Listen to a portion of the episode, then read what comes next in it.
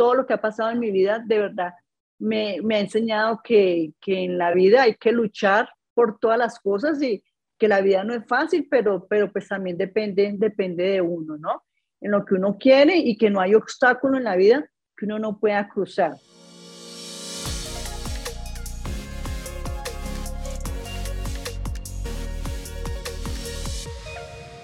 Hola people, bienvenidos a un nuevo episodio de Factor Esencial. Gracias de todo corazón por compartir nuestro programa, por cada like, por cada mensaje, por cada suscripción. Yo creo que cuando ustedes escuchan y comparten este programa, lo que están haciendo es recibiendo amor y buena energía a través de una conversación, a través de una bonita historia. Y hablando de historias, yo creo que para hablar de nuestra invitada del día de hoy, yo creo que necesitaríamos unos cinco o seis programas porque definitivamente es una historia de, de novela, es una historia de superación, de coraje y sobre todo de resiliencia.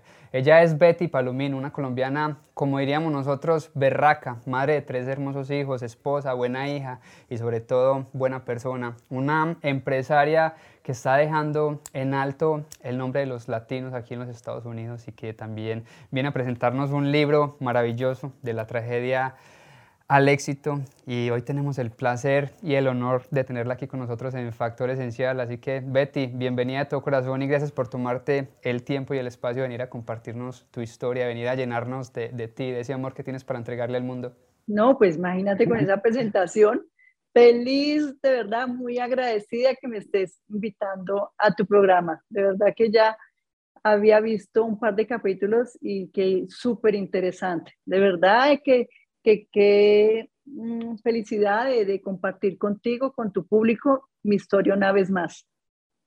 Pues yo creo que este es un canal que le abre las puertas a las buenas historias, a las personas que definitivamente quieren dar un mensaje de que, de que sí es posible y tu historia merece ser contada, tu historia merece llegarle al público y por eso es que estás hoy aquí y como lo dijiste después de esta presentación me gustaría que nos contaras sobre todo qué sucedió el 12 de febrero del año 2006 y cómo este día prácticamente cambió el rumbo de tu historia y de tu vida por completo. Así es, Juan. Y mira, eh, el 12 de febrero del 2006 son es esas fechas que jamás, jamás se olvidan, y sobre todo después de lo que me pasó a mí. Ese día salí de paseo eh, con unos amigos pensando jamás imaginarnos lo que iba a pasar, solamente de, pasar un buen día. Cuando eh, fuimos supuestamente a esquiar, lo hicimos. Sin embargo, bajamos de la montaña a, a tomar el lunch cuando vimos unas personas que se estaban tirando en unas donas, no sé si tú las, las conoces como unos neumáticos plásticos. Sí. Pues fuimos, almorzamos, eh, fuimos a comprar la, la, la, famosa dona. Cuando volvimos a subir la, la, montaña, habían personas también que se seguían tirando ahí, estaban otros esquiando, bueno, sin ningún tipo de problema empezamos a tirarnos con las personas que estábamos, a tirarse. Cuando me toca mi turno, eh, se sube una persona en la parte de adelante, Betty se sube en la parte de atrás, me subo yo. Cuando la dona cae, Juan Di, y eso coge una velocidad, Dios mío, que mejor dicho. Eso salimos volando, quién sabe con qué chocamos, salió eh, mi compañera por un lado, yo por el otro, y de ahí Juan Di te cuento que yo ya no me pude volver a parar. Rodé, rodé por la montaña. Lo único que cuando yo caí, no, pues yo enseguida dije, ¿qué me pasó? Ahí fue cuando, cuando pues recibí la fractura de la columna. Y el dolor era un, algo como si sintiera como que me estuviera quemando viva. Era un, un dolor que jamás en mi vida había sentido y espero que jamás vuelva a sentir, Dios no lo quiera. Eh, yo decía, Dios mío, ¿qué me pasó? ¿Qué me pasó? ¿Qué me pasó? Y bueno, después de rodar, caigo eh, eh, enterrada en la nieve. Cuando vienen las personas con las que yo estaba a mirar qué me había pasado y me dicen, Betty, párese. Y yo pues ya no me pude parar. Cuando eh, cada vez que yo repetía que Dios mío dentro de mí, ¿qué me pasó? ¿Qué me pasó? Me decían, párese, y yo no, no puedo, no puedo, y al decir no puedo, me dolía. La respiración se me cortó, Y yo, yo dentro de mí, yo decía, Señor, por favor, ¿qué me pasó? Eh, llamaron rápidamente a la ambulancia, me sacaron de la montaña, me llevaron a un centro médico eh, pequeño y de ahí, pues de, varios eh, análisis, exámenes, dijeron que yo estaba muy grave, que yo no, que, yo, que ahí no me podían atender. Y de ahí que me tenían que transferir a un hospital más especializado. De ahí me llevaron a un hospital, ahí en North Carolina, y después de muchas horas, exámenes, rayos X, de todo, pues ya hay, hay una junta médica, yo acostada en la, en la camilla, y pues que me tenían que dar una lamentable noticia, que esa noticia era que nunca más iba a volver a caminar y que mi vida iba a estar de ahí en adelante en una silla de ruedas. Entonces te das cuenta, por eso te digo que hay días que, que marcan, que cambian tu vida para siempre sin pensar que, que, que tú sales de tu casa y, y que dos meses después es que vuelvo y pues vuelvo en una silla de ruedas. ¿Cómo recibes ese, ese momento? Yo creo que como tú misma lo dices, a veces salimos de casa y no somos conscientes muchas veces como que de, nuestra mortalidad. Siempre lo digo aquí en el programa que no somos conscientes de nuestra mortalidad y creemos que la vida nos pertenece cuando en realidad no sabemos qué pueda pasarnos en cinco minutos o qué pueda pasarnos en una dona. Porque no te pasó nada esquiando, pero viene a pasarte en una dona donde todos dirían es, es lo fácil, esa es la más sencilla. Pero no, por el contrario, en esa dona que veíamos fácil, te sucede esto, ¿qué cambia en tu vida, sobre todo mentalmente? ¿Qué te ayuda sobre todo a, percibir? ¿Crees que valoras hoy en día muchísimo más la vida que antes? ¿Y qué cambió en ti, sobre todo en, tu mentalidad, en tu manera de ser?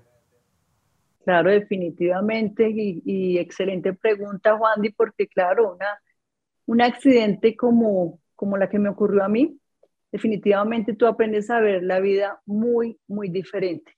¿En qué sentido? En que tú valoras absolutamente todo, malas cosas, eh, las, hasta las cosas simples de la vida, como es caminar, respirar.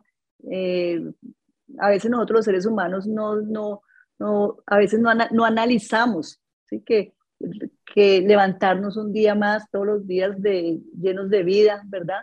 Tener nuestros sentidos sanos, de verdad que es tan importante y a veces nosotros los seres humanos nos, nos, nos ahogamos en un vaso de agua, ¿sí? O ante el primer obstáculo o el primer fracaso ya, ya o nos deprimimos, ¿sí? Pero cuando, cuando definitivamente hay personas que, que la están pasando en, en, en circunstancias terribles, eh, yo no puedo decir a mí fue lo, lo, peor que me pudo haber pasado. Hay personas que están en circunstancias, pasan eh, circunstancias más fuertes que la mía o adversidades más fuertes que la mía y siguen y eso, eso es parte de la vida, simplemente eh, tenemos que tener eh, un espíritu más agradecido hacia todo, ¿sí? que cuando, cuando nosotros, el simplemente agradecer, Juan, de que estamos vivos. Así es. Y ahorita que tomaste este tema, porque me tomé el tiempo de, de, leer esta maravillosa obra de, de arte, que les voy a contar la historia. yo no sabía que, que, Betty es de aquí de Atlanta, de donde soy yo también, y ya la había invitado en el programa a través de, de, Instagram. Le había dicho, Betty, me gustaría que estuvieras con nosotros aquí en Factor Esencial, que nos viéramos a través de Zoom. Hace ocho días estuve en un evento donde me invitaron a participar y a cantar y a hablar de lo que hago. Cuando va llegando mi esposa, me va diciendo, mi amor, te compré un libro, ella sabe que amo, que amo leer cuando yo voy leyendo el título y me entregan esto, de la tragedia del éxito de Betty Palomino, yo le dije, mi amor, ella va a estar en el programa. y resulta que Betty también vive aquí. Eh, el libro se lo vendió la mamá de Betty, doña Mariluz, si no estoy mal, una mujer absolutamente encantadora, orgullosa de su, de su hija, de lo que ha hecho de su vida y de cómo quiere impactar en los demás. Entonces es bonito ver cómo la vida va conspirando como que a nuestro favor, sin saberlo las cosas se van dando cuando estamos dispuestos y preparados para recibirlas. Y cuando estabas hablando hace poquito de, de esas historias de esas personas que están en condiciones mucho más difíciles que la tuya, en el primer capítulo comentas que hay muchas personas en situaciones más difíciles. Hay personas que sufrieron pérdidas y daños mayores en un accidente, pero aún así te preguntabas y te cuestionabas, ¿por qué a mí? ¿Por qué no había muerto en el accidente? ¿Por qué tuve que quedarme en esta media existencia? Me imagino cuando estabas en silla de ruedas. ¿En qué momento cambias estas preguntas y dejas de preguntarte no el por qué, sino el para qué y aún más el qué puedo hacer, qué puedo hacer en esta condición, qué puedo hacer para estar mejor? ¿Cuál fue como que en ese momento como que te despiertas y dices, ok, tengo que cambiar este chip y esta mentalidad? No es por qué, sino para qué. Bueno, Juan, mira, eh, eso fue un camino, eso fue un camino largo de muchos años de verdad, de, de, también de lo que tú decías, ¿no? Inicialmente siempre eh, era, ¿por qué me pasó esto a mí? ¿Por qué entre tantos millones de personas en el planeta me tenía que haber pasado esto a mí?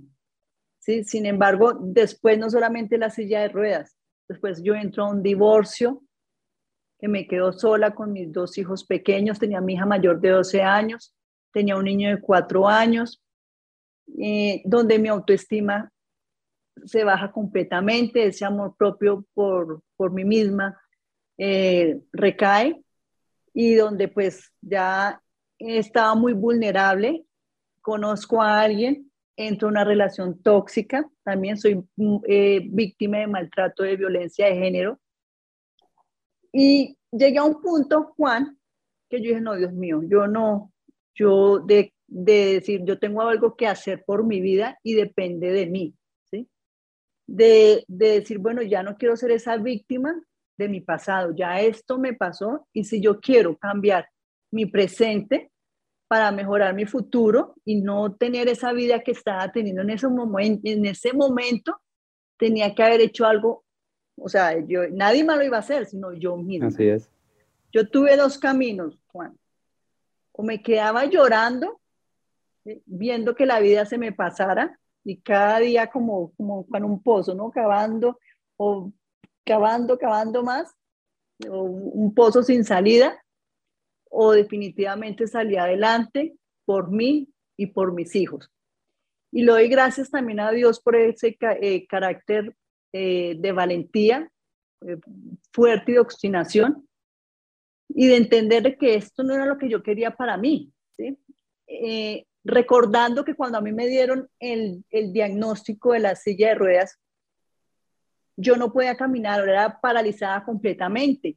Y algo importante que yo cambié el diagnóstico médico, Juan, te quiero comentar de esto, fue porque a mí solamente me ordenaron terapia ocupacional cuando recién el accidente, porque yo estaba completamente paralizada le digo a los doctores, eh, bueno, y mi terapia física, me dicen, señora, es que usted no la necesita. Usted lo que necesita es volver a aprender a vestirse y a vivir su vida de ahora en adelante en la silla de ruedas. Yo no, pero yo necesito mi terapia física. Y era negada, que no y que no.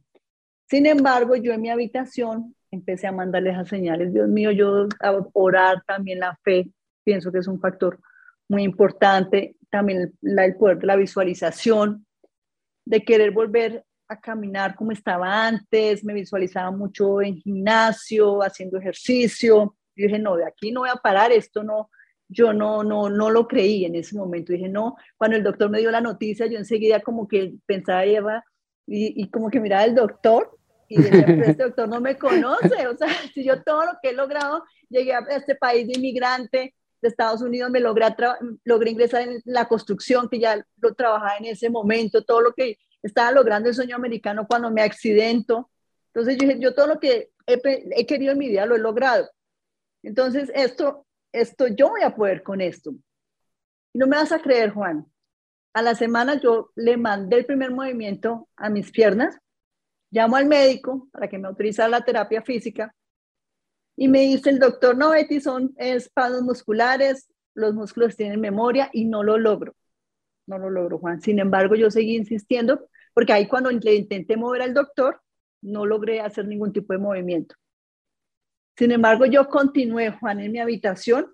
Cuando logro tener ya ese movimiento voluntario, llamo al médico y, ya, logré mover cosa que había pasado semanas que no movía absolutamente nada. Y ahí logré que el doctor me cambiara, eh, o sea, de, la, de me ordenara la, terapia física. Ah, exacto, la fisioterapia. No, pues feliz y todo, dije, no, yo salgo de esta motivada. Y entonces cuando yo salgo del hospital, llego a mi casa y, se, y a las pocas semanas entró un divorcio. Entonces después de todo, ya ahí también la, la parte emocional se me bajó, ya habían días que no me dan ganas de levantarme, ahí tenía que pasar la etapa del duelo, que era un duelo el que yo estaba pasando porque pues realmente estaba mis piernas, la movilidad de poder caminar por mí misma la había perdido, ¿sí? Claro. Entonces, después de que, de que pasó esa etapa de duelo, que decidí que esas emociones salieran y llegó un punto después de todo lo que me pasó, Juan, pues ¿qué tenía que hacer yo? O sea, yo, eh, eh, de todas las cosas que me han pasado, aparte de mi accidente, o sea, estaba en mí de cambiar, de cambiar lo que yo te decía ahorita, de cambiar mi futuro. O sea, yo no me, o me quedaba en una cama llorando o en la silla de ruedas, o decía no más y salía, y salía otra vez hacia arriba, ¿verdad? Entonces sale en mí otra vez esa determinación. Para mí siempre, yo pienso que, que la vida es como una, una montaña rusa, bajas, subes, cuando estás arriba, disfruta lo máximo, pero también tienes que prepararte para las caídas, ¿verdad? Y, inclusive hay, personas que a veces los seres humanos le tenemos miedo a las caídas, a los fracasos, pero lo que tenemos que entender es que esos fracasos nos ayudan a ser más resilientes, a ser mucho más fuertes, a levantarnos con más inteligencia. Y así fue, o sea, decidí yo ya dejar ese pasado y, y tenía que cambiar yo mi futuro. Y así fue como, como Juan tomé la decisión y ya y ya pues eh, logré salir adelante después de todo esto. Claro, y eso es lo bonito, por eso decía yo al principio que esto es una, una historia que es de, de, novela, no, no, no entro mucho en detalles porque prefiero que la gente vaya y compre este libro, también está disponible en, en Amazon, de la tragedia al éxito y como tú misma lo dices, es una historia de, de, coraje. El coraje es atreverse aún con miedos, el coraje es atreverse aún cuando creemos que tenemos a el mundo entero en nuestra contra. El coraje es salir de, esa, de ese estado de, de víctima y tomar el, el, control. El coraje es también pedir ayuda, como que darle un poquito de, de, silencio a esa voz del ego que nos dice, no, no pide ayuda, no pide ayuda. Eso es ego muchas veces. Hay que pedir ayuda y aceptar. Es muy bonito lo que tú nos invitaste a hacer, aceptar. Aceptar que estamos en una relación mala, y hay que decir, no, merezco algo mejor para mí. Aceptar también, como siempre digo, que el pasado es una universidad de la que aprendemos y no una cárcel en la que debamos permanecer. Eso es muy importante que la gente lo entienda porque andamos viviendo en un pasado que no favorece al presente y mucho menos nos va a ayudar a construir un buen futuro. Yo creo que es una, una historia que definitivamente nos invita a tener muchas veces como que soltar, pero también tener el control, sobre todo el control de nosotros mismos, que a veces es como que tan, tan difícil. Hablando del, del libro y las historias que nos, que nos cuentas, nos vas dejando tips como miguitas de pan a través de todo el libro, miguitas de pan de, de, tips de éxito que me gustaron muchísimo y creo que lo mencionaste hace un momento y decías que el poder de la visualización es más fuerte que cualquier contratiempo. ¿Cómo visualizas? Si alguna persona quisiera aprender a, a visualizar, a aprender, digamos que a, usar esta técnica tan poderosa, yo la uso a través de, de, la meditación, pero tú, ¿cómo la usas? ¿Cuál sería como que ese primer paso o ese tipcito de visualización que le darías a la gente? Bueno, lo que tú, como tú lo dijiste, Juan, esto se logra a través de la meditación o en, o en el momento que, por ejemplo, en mi experiencia cuando estaba en el hospital de cerrar mis ojos y visualizarme, o sea, con imágenes, haciendo ejercicio, como yo caminaba, teniendo mi vida de antes, ¿verdad? O sea, en una playa, caminando, eh, caminando en un parque. Entonces siempre era como el simplemente el hecho de poder, cerrar mis ojos e imaginarme, eh, tener como esa visión, ¿no? Como ver el escenario, de ver de, estar haciendo todo lo que yo hacía antes y, de, y, no solamente de, lo que yo hacía antes, ¿verdad? Eh, de imaginarme escenarios del pasado, sino también caminando por una playa, en un parque, eh, tratando de que todo eso como haciéndolo, haciéndolo real por la noche, cuando me iba a dormir también, siempre trataba de tener esos, esos pensamientos en mi mente, igual no solamente visualizándolos, sino también con muchos pensamientos positivos, ¿sí? De yo he podido, eh, es, siempre me he repetido eso, Juan, yo he podido, yo puedo y yo voy a poder. Entonces, cuando tú le pones esas palabras de poder a tu mente y siempre tienes pensamientos positivos, ¿sí? de pensar esto, esto es pasajero, esto, esto es como, como el día y la noche. Eh, vino el, la parte de la noche, pero al siguiente es el día y, así, ¿no? Entonces, pensar que las cosas son transitorias y que no van a ser para siempre. Y, por, y que este tipo de cosas son las que nos, nos fortalecen. Entonces, yo para mí siempre es eso, o sea, poder cerrar mis ojos, eh, visualizarme en el escenario que yo quiero estar o como donde yo quiero llegar y pensamientos positivos desde que me levanto hasta que me acuesto. ¿Alguna vez lo, lo, compartiste y no sé, te llamaron loca, te, dijiste, te dijeron tú qué, en qué estás pensando, tú tienes que quedarte ahí en la, en la silla? Porque me imagino que mucha gente se opuso a ese mismo pensamiento de positividad y a esas mismas visualizaciones, o nunca lo compartiste, lo tenías para ti. Sí, la, la verdad, bueno, pues mi familia siempre estuvo muy muy abierta que, a, que hoy, a la oración. Yo pienso que también, eh, aparte del poder de la visualización y, los pensamientos positivos, también está como esa conexión espiritual, ¿no? De la fe, también de mi familia. Mi familia también fue eh, siempre no, usted lo va a hacer, Betty, usted lo va a hacer. O sea, yo también soy muy agradecida porque pues, las, las personas a mi alrededor, como mis padres, eh, mis hermanas, siempre eran como, Betty, usted lo va a hacer, usted, usted siempre ha sido una persona muy capaz y la verdad, ellos siempre creyeron en mí, en que yo me iba a parar de esa silla de ruedas. Si de pronto, eh, si habían personas que de pronto lo pensaran, yo la verdad no me dejaba, no me dejaba como contaminar con ese tipo de pensamientos, ¿verdad? Siempre trataba de, a pesar de, era más, era más duro aprender a, a, manejar la parte emocional mía, interior, ¿sí? Porque eso había, como te digo, habían días demasiados de, llenos de motividad, sí voy a poder y todo, pero habían días que me, que me ganaba la tristeza, ¿sí? ¿Cómo te enfrentaste a esos, a esos momentos? Disculpa que te interrumpa. De tristeza, en aceptar lo que me ha pasado, en, en aceptar eh, la nueva Betty, ¿sí? de, eh, de que ya era una persona con discapacidad, en aprenderme a querer así como me encontraba. Ya yo no de, volver a caminar como antes, porque bueno, las personas se preguntarán, no, es que Betty ya camina, ya camina como una persona normal, y no es así, Juan. O sea, yo camino prácticamente con mi abdomen, yo camino con un bastón, eh, tengo que mantener mucho el equilibrio y tengo que tener unas félulas para que sostener mis tobillos, ¿sí?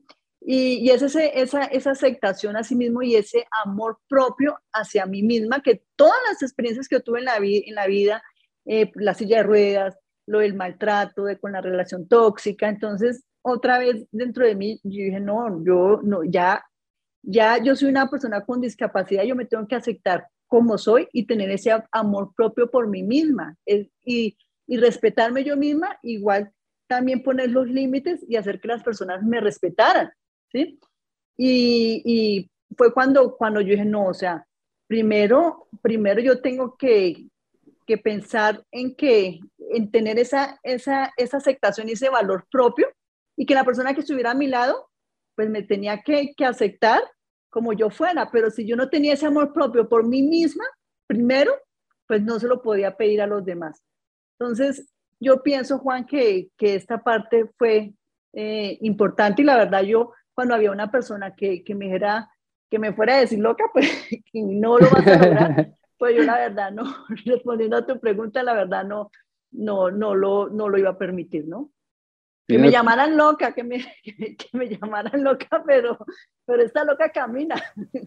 No, y es, es, es lo bonito muchas veces de, pues de, de, de echarle para adelante y no escuchar eso, ese ruido de los demás que quieren poner como que esas limitaciones de ellos mismos en nuestra mente, en nosotros mismos. Y muchas veces nos creemos esas palabras que nos dicen los demás y no esa fuerza interna que nos invita hacerlo, hay que darle un voto de confianza a la, intuición, siempre lo digo, hay que atrevernos, aunque en el mundo todo esté súper caótico, haya ruido, yo creo que es cuestión también como que de escucharnos a nosotros mismos, de callar todas esas voces externas y muchas veces internas, porque es la mente la que juega muchísimo, como tú misma lo dices, es la mente en esos días tristes. Así es. Sí, ¿no? y esas limitantes de nuestra cabeza que también, o sea, dentro de mí esos pensamientos que decían, Betty, no vas a poder, no vas a poder, mm. eh, que eso es parte del ser humano, ¿no? Pero pues uno mismo también hacer, callar esos pensamientos, callar esos pensamientos y uno mismo decirse, no, señor, yo sí voy a poder, eh, pase lo que pase, y, quitarme, esas, quitarme esas limitantes.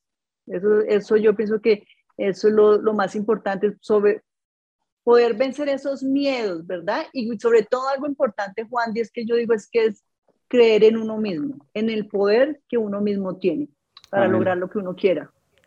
Yo creo que, y, esa, es, esa es la base de todo. O sea, ahí radica la autoestima, ahí radica la voluntad y la motivación, la fuerza de voluntad de querer hacer las cosas. Cuando creemos, creamos. Yo creo que esa es, esa es ese es el punto de partida de absolutamente todo. Cree que si crees, crearás. Acuérdate que, que nosotros creamos nuestra realidad con nuestros pensamientos. O sea, tu realidad son tus pensamientos. Si tú dices, no vas a poder, pues, no, pues créeme que no puedes. Es que ni lo vas a intentar. Ni lo vas a intentar. Hay una parte maravillosa. Amo leer, ¿cierto? Soy un apasionado de la lectura, los que me conocen lo saben. Y hay una frase, un párrafo que me llamó muchísimo la atención, que quiero leerlo, y es algo que dice así.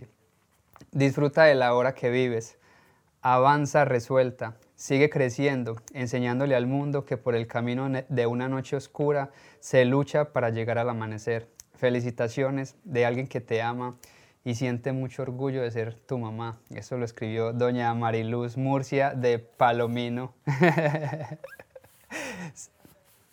y me, causa gracia porque cuando mi madre leyó el libro ya cuando estaba terminado, mi mamá leyó el comentario como no sabía en la página de ella el comentario y me decía, y yo también cuando, cuando yo lo recibí, yo amo ese comentario porque realmente, y más de la, de la persona que viene, que es mi madre, que, que yo creo que ella fue una de las personas que más creyó en mí y, la, y sobre todo la, una de las personas que más sufrió en toda esta historia, en ver a su hija y ver cómo yo era llena de sueños, de metas, de, de, desde, desde pequeña. Nosotros venimos de una ciudad de, de Colombia, de, de, un pueblo, de Honda, Tolima, y yo desde pequeñita siempre muy, fui muy soñadora y cuando mi mamá cuando vio que yo me iba para Estados Unidos, mi mamá no creía.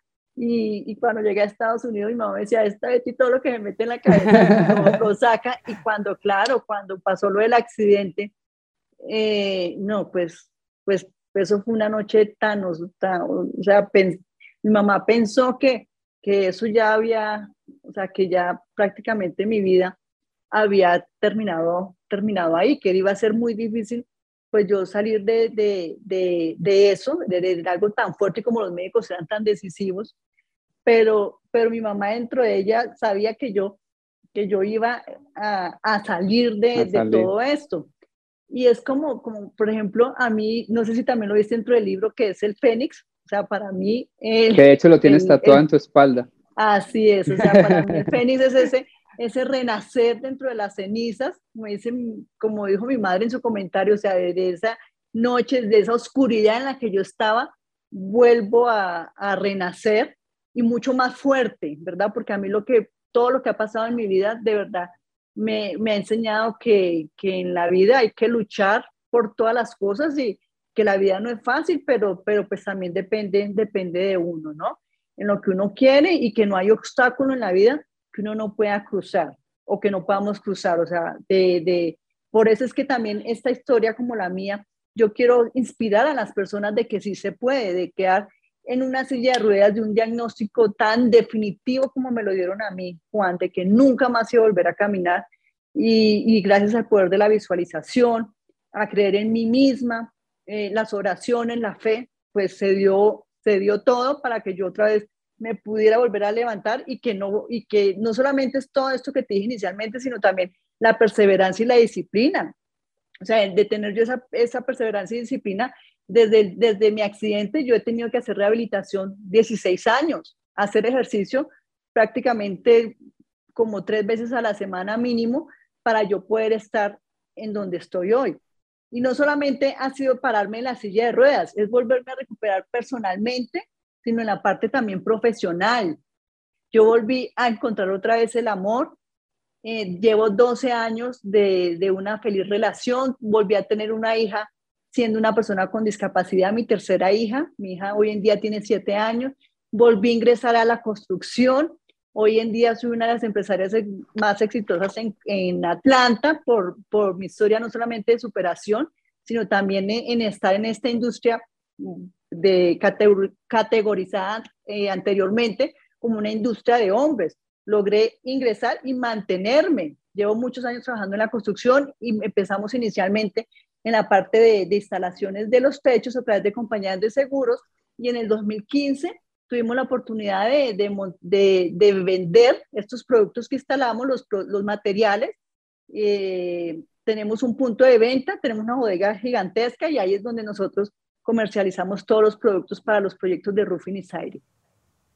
Como tú misma lo dices, a punta de disciplina, perseverancia y dedicación. Eso es a punta de hacer el trabajo duro.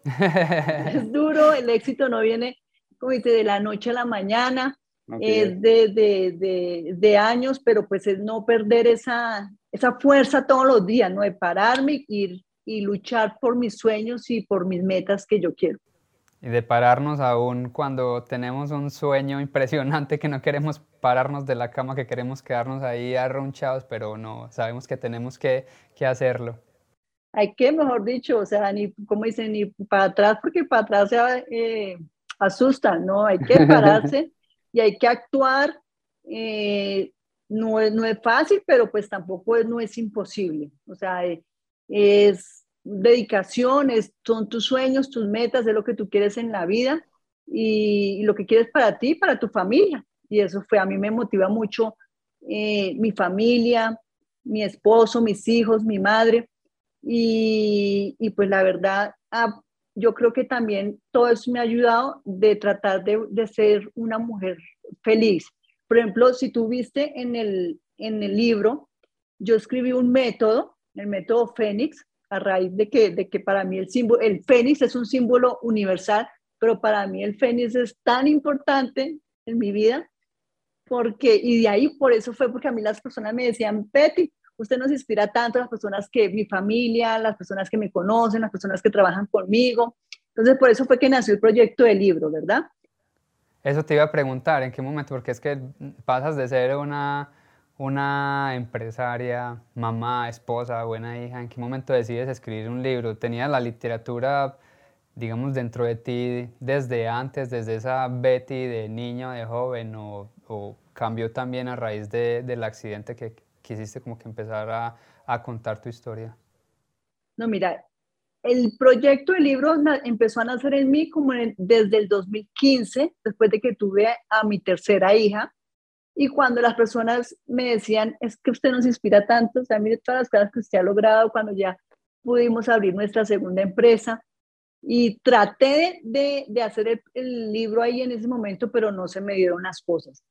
Sin embargo, yo pienso que era el tiempo de Dios porque pues tenía que, esperar unos años más. Y todo fue el año pasado a raíz de una entrevista que tuve en Telemundo, donde eh, la parte de la entrevista era, era de, expandir mi negocio, mi empresa, ¿sí? Y de ahí fui conectada a un coach financiero cuando hablé con él, me dice, mujer, tú tienes que escribir tu libro, tú tienes que, contar tu historia. Eh, me, me conecta con una editorial, la editorial se enamoró de, mi proyecto y, ahí fue cuando, cuando eh, dije, no, llegó el momento de poder escribir mi libro y así fue como nació este proyecto maravilloso de poder enseñar a, de poder inspirar a muchas personas de que sí se puede. Y cuando empecé el proyecto del libro, a escribirlo y ya sentarme, Juan a, a, ver cómo fue que yo hice, o sea, ya recordar, porque también fue un proceso demasiado lindo, porque pues... Y fue volver a vivir todos esos momentos, ¿no? De vivir todo, y de jamás me había sentado a decir, ¿cómo fue que yo lo hice? ¿Cómo fue que yo pude? Porque pues era como, como la sobrevivencia, ¿no? Tenía que pararme mis hijos, tenía que hacer mi terapia, salir adelante, ser empresaria, pero jamás de pensar, bueno, sentarme, jamás, tampoco ni había tenido el tiempo de sentarme y bueno, ¿cómo fue que lo hice? Cuando empiezo a escribir el libro, ya darme cuenta y también fue algo muy lindo porque fue esa etapa de reconocimiento, ¿sí? Cada capítulo que yo escribí y todo, yo, wow, increíble que haya podido yo lograr todo este tipo de cosas. Cuando llego al último capítulo, digo, bueno, yo quiero dejar herramientas, quiero dejar esas claves como para decir, bueno, ¿cómo fue que yo lo hice? Para poder enseñarle a las personas. Y fue cuando, cuando eh, se me ocurrió escribir este método maravilloso que es el método Fénix para poder lograr lo que tú quieras. Y de eso fue que, que, que, yo quiero resaltar hoy en tu entrevista, es que el método Fénix me ayudó muchísimo a mí, que es, habla de la, es, es un factor, es un, perdón, es un acrónimo de cinco factores que habla de la felicidad, que habla del éxito. O sea, si tú no eres feliz, pues, o sea, si eres feliz, puedes ser exitoso, ¿verdad? Sí. Y también habla de un poco eh, a mayor profundidad acerca de la felicidad, de cómo te, llegue, te lleva al éxito. Luego los no negociables, habla de los límites. Luego que cuando tú ya tengas, ya eh, tengas ese proyecto de vida o encuentres tu pasión, pues tú vienes a generación de ideas que te inspire y que implementes el plan. Hablo mucho del plan de acción que tú tienes que tener siempre pues para lograr todas tus metas. Y por último, el factor X, que es ese elemento desconocido que tenemos todas las personas para lograr lo que nosotros queramos. Eso es, lo que nos diferencia de cada ser humano, de que seamos diferentes y distintos a, a, todos. Yo creo que es una invitación a todas las personas para que se acerquen y, lean este libro de todo corazón de la tragedia al éxito, una historia que definitivamente hay que leerla, hay que leerla para enamorarse no solamente de, de la historia, sino de ti, de, de, la persona tan maravillosa en la, en la que te has convertido y a pesar, o más bien no a pesar, porque sé que eres una empresaria muy exitosa, pero el libro está muy, muy bien escrito. Por eso te preguntaba que si ya escribías de antes, que si lo tenías ya desde la niñez o desde la juventud, porque soy un amante de la lectura y este libro está muy bien escrito, usa las palabras correctas, las frases adecuadas, conectas, digamos que cada palabra, cada párrafo, lo haces a uno vivir como que cada momento que vas plasmando a medida que van pasando los, los capítulos. Es un libro muy narrativo, de verdad que sí, que traté de, de mira que con esto tú descubres, o sea, o no, no solamente, bueno, en mí, en mi experiencia, descubrí que, que escribir era un talento más que yo desconocía. Por eso es que nosotros a veces, nosotros los, seres humanos, no, que, no entrar en nuestra, nuestra zona de confort. Eso es lo que tenemos que tenerle miedo, no estar como, mm. como en nuestra zona de confort, sino siempre cuando logremos alguna meta, eh, bueno, ¿qué hay más allá? ¿Qué puedo perseguir? ¿Qué más? ¿Qué, eh, qué talento nuevo puedo descubrir y a mí el libro fue lo que me llevó a eso. O sea, cuando ya dije, bueno, voy a, empezar el proyecto del libro y a medida que yo lo iba escribiendo, Juan, y yo empecé a descubrir, a descubrir, ese talento que yo no conocía en mí. Y de, y de verdad que me encantó. Y, y como te dije ahorita, de reconocimiento, de decir, wow, y eso es importante que nosotros los seres humanos también reconozcamos todo lo que nosotros hacemos, ¿sí? que a veces nosotros no, no, no lo hacemos. Y eso es importante, que nosotros reconocer y, y, decir, wow, esto es todo lo que, lo que hemos logrado hacer o lo que he logrado hacer o cada, pues para cada, cada quien, ¿verdad? Reconocer las cosas tan grandes que, que, son, que es capaz de hacer. Es que yo creo que a veces nos tiramos muy, muy duro. Yo creo que si nosotros tratáramos a nuestros amigos de la manera que nos tratamos a nosotros mismos ya habrían dejado de ser nuestros amigos hace mucho rato. Así es, mira que yo, yo leí un libro de Daniel Fish, te hago esta pregunta. Nómbrame las tres personas que tú más amas en el mundo. Mm, yo creo que ahí estaría, estaría yo, mi esposa y, mi hijo, sin duda alguna.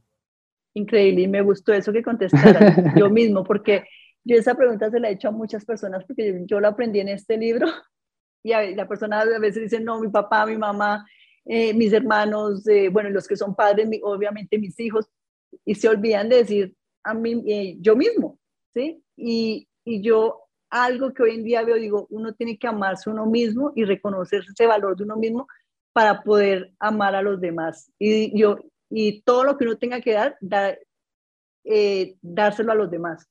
Exactamente, y el amor es eso, el amor es aceptación aún con toda la mierda, discúlpame la, discúlpame la palabra que tenemos dentro, porque si aceptamos lo malo de los demás, porque mi hijo no es perfecto, tiene cinco años y hay momentos donde uno hiciera, o sea, ya no más Matías, por favor. Pero eso no lo aceptamos en nosotros mismos, o sea, en los demás sí lo aceptamos, bueno, son sus errores, son sus cosas, tengo que aceptarlo, que tengo que tolerarlo, exactamente, pero nosotros mismos nos tiramos súper duro, nos damos todos los días durísimo y como tú lo dices, nos dejamos para después, sabiendo que tenemos que salvarnos nosotros mismos primero, como decía Tony Robbins, en un avión, eh, si el avión entra en turbulencia y por alguna falla del mismo avión, no presura bien o cualquier cosa y cae en las caretas, lo primero que tenemos que hacer es ponernos la careta nosotros mismos para después ayudar a los demás. No es a los demás y después a nosotros. Entonces creo que es sálvate tú primero para poder salvar a los demás. Ámate tú primero, aprende qué es el amor y después ama, porque si no va a ser un amor como el que, el que tú decías ahora, un amor que en cualquier momento lo, pueden fracturar y vas a poner tu felicidad en las manos de alguien más. Y cuando pones tu felicidad en las manos de alguien más, pues tarde o temprano te la va a romper.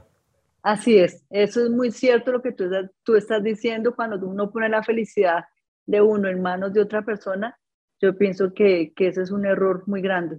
Nosotros primero tenemos que, que buscar que la felicidad está en nosotros mismos y sobre todo que no no en lo que nos pasa ni, ni, el, ni, en, ni en nuestro entorno. Es como gestionamos cada cosa de, lo que nos pasa. Así es. Betty, para, ir, para ir terminando, ¿qué, ¿qué, sigue para ti? ¿Qué viene para ti? ¿Cuáles son esos sueños? Porque yo sé que eres una mujer súper soñadora. Así es. Mira que algo que quería compartirte era, eh, tuve la oportunidad de abrir en, en Estados Unidos ya mi fundación, Betty Palomino, y aquí, eh, ahora que estoy en Colombia, eh, también ya estoy en trámites de abrir mi fundación Betty Palomino aquí en Colombia, porque de verdad, Juan, que, más que yo que con toda esta experiencia que me ha pasado a mí eh, de lo de la silla de ruedas, también he sentido de, a través de la fundación de poder ayudar a otras personas.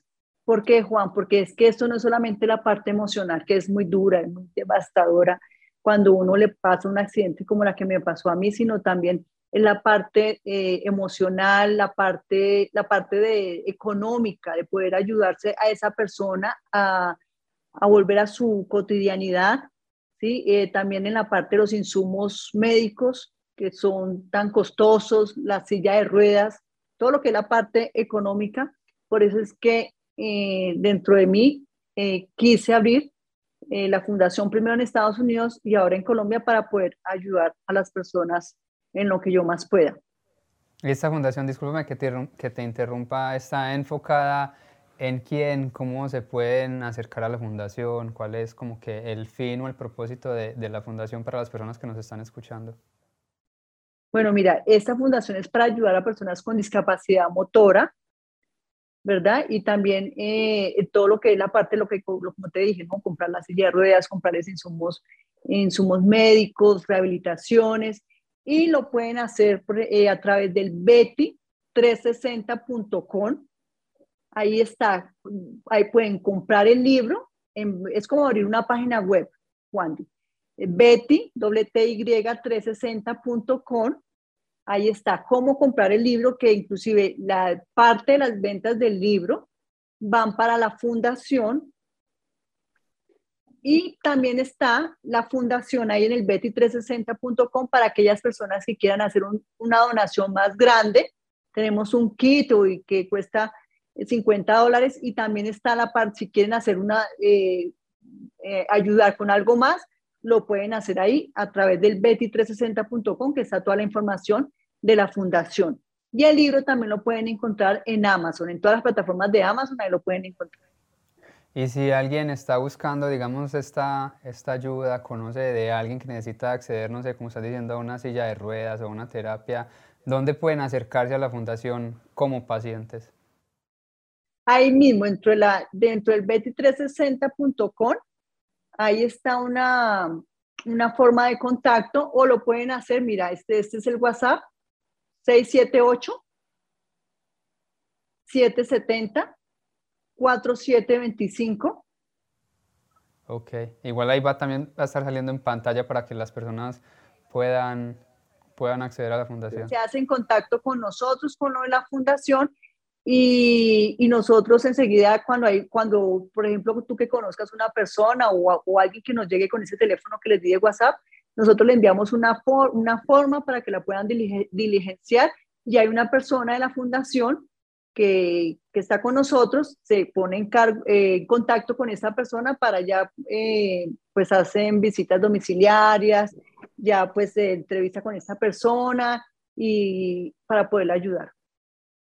Betty, gracias. Gracias de todo corazón por, por hacer esto, no solamente por escribir un libro y querer contar tu historia para inspirar a los demás, sino por querer construir una fundación para ayudar a los demás también desde, desde, el, desde el hacer, ya no solamente es desde, desde el ser, sino desde el hacer. Y yo creo que se necesita coraje para hacerlo, se necesita eh, berraquera, como decimos nosotros en Colombia. Sé el trabajo que hay tan grande detrás de una non-profit tanto aquí en Estados Unidos como en Colombia, porque digamos que en los dos países lo, lo he vivido y he estado detrás en ambos países, sé las leyes, sé lo que es constituir una fundación y darle el valor para poder que los estados la tomen en cuenta y la acepten como fundación, porque no a cualquier persona le dan una fundación, sino que tiene que ser verídica, tiene que ser real y se tiene que hacer un proceso que lleva tiempo. Y tú estás haciendo ese proceso y estás tomándote la iniciativa y eso es de, de admirar, te lo agradezco de todo corazón.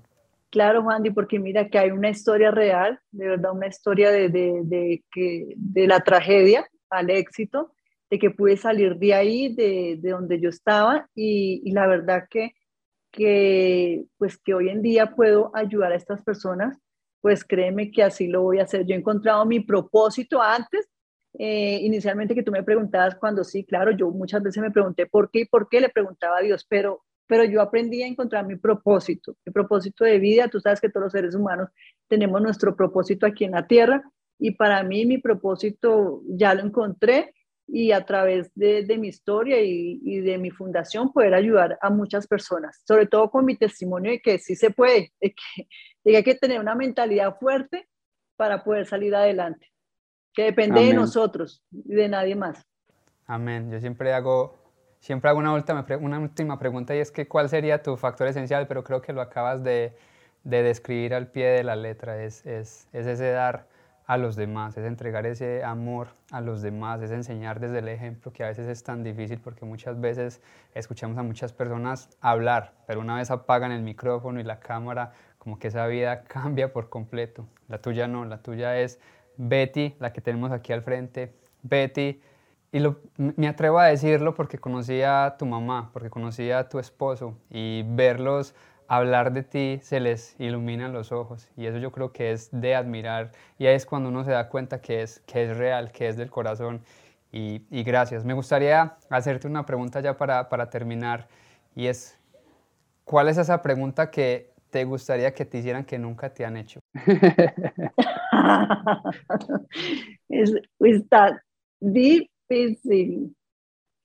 ¿Qué es eso de ti que te gustaría contar que de pronto nunca te han preguntado? Eh,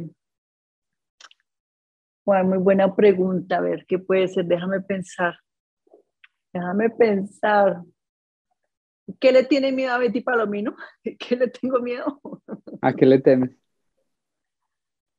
¿Qué le, qué le tengo miedo? A dejar de soñar a dejar de soñar y no cumplir mis sueños. De verdad que siempre trato de que, de que los, los sueños que tengo quiero cumplirlos y cuando los cumplo quiero tener más sueños y jamás dejar de soñar, de verdad, y, y a no rendirme. No quiero jamás de pensar que me pueda rendir. Siempre sé y de que, de que hoy en día no me dan miedo los fracasos, pero, pero que jamás quisiera rendirme en la vida. Qué bonito es, no tenerle miedo a los fracasos.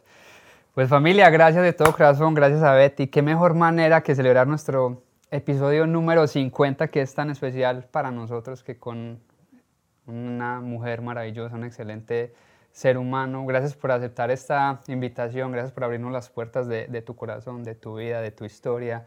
Gracias por venir a, dejarnos tanto, a enseñarnos tanto. Yo sé que mucha gente no solamente va a ver este programa o escucharlo, sino que lo va a repetir porque nos dejaste enseñanzas regadas por todo este, este capítulo, el libro. De nuevo los invito. Ahí está, de la tragedia al éxito. De verdad que no solamente cuenta mi historia, sino también Siento que es un manual de transformación, de motivación, inspiración que puede ayudar a todas aquellas personas que en algún momento han pensado que las fuerzas los ha abandonado. En algún momento lo hemos pensado todos. Qué bonita conversación, Betty. De todo corazón, gracias. Gracias por aceptar esta, esta invitación. Me llevo, me llevo mucho de ti. Una mujer maravillosa, como lo dije, una gran historia, una gran ser humano. Has pasado por, por muchísimo, no solamente lo de la tragedia física, sino que hay tragedias emocionales que nos cargan muchísimo más y que nos afectan muchísimo más. Hay historias aquí dentro del libro que tuviste que vivir de pronto con tu, uno de tus ex esposos con la parte emocional de lo del maltrato físico y todo eso, que sin duda alguna también dejan una marca y una cicatriz interna que muchas veces es más, más difícil superarla que una física. Entonces, gracias, gracias de todo corazón por, por venirnos a regalar tu historia y por llenarnos de, de, inspiración. A ti, Juan, y de verdad que increíble esta experiencia contigo aquí en tu programa. Me sentí muy bien. Mm, gracias por la oportunidad de, de poder llevar mi historia a muchas personas. Sé que tienes una audiencia bastante grande y gracias por pensar en mí. Amén. Aquí siempre bienvenida, tiene las puertas abiertas y como te lo dije antes de comenzar el programa, Esperamos vernos aquí en Atlanta, esperamos hacer algo en vivo para que la gente pueda de pronto vernos, que vengan aquí al estudio, invitemos, invitemos gente y que nos hagan preguntas, que quieran saber más de, no solamente de tu historia, sino de pronto de mi historia, de cómo hemos logrado impactar a tantas personas y yo creo que de eso se trata, creo que unidos somos más, más fuertes. Más fuertes, los seres humanos no tenemos que ser competencias, sino porque cada quien tiene su factor X, tenemos que unirnos para lograr cosas grandes. Ahí está familia, gracias por, por, vernos, por escucharnos, por compartir el podcast, por tomarse el tiempo de suscribirse tanto en Facebook como en YouTube. Gracias a ustedes, hoy estamos celebrando nuestro episodio número 50, un episodio con una historia maravillosa. Betty Palomino, una mujer que definitivamente lo ha entregado todo, una mujer que nos invita a soñar, a soñar en grande y sobre todo a despertar para darle vida a esos mismos sueños.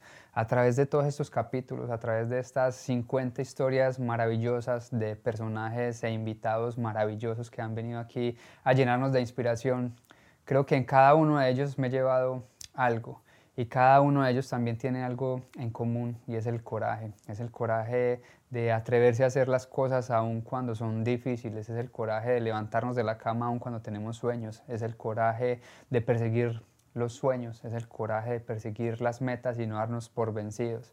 Es el coraje de aprender del fracaso y aceptar el fracaso como una escuela de la que debemos aprender. Porque siempre lo he dicho y siempre lo digo y lo seguiré diciendo. No se puede querer tener más siendo menos.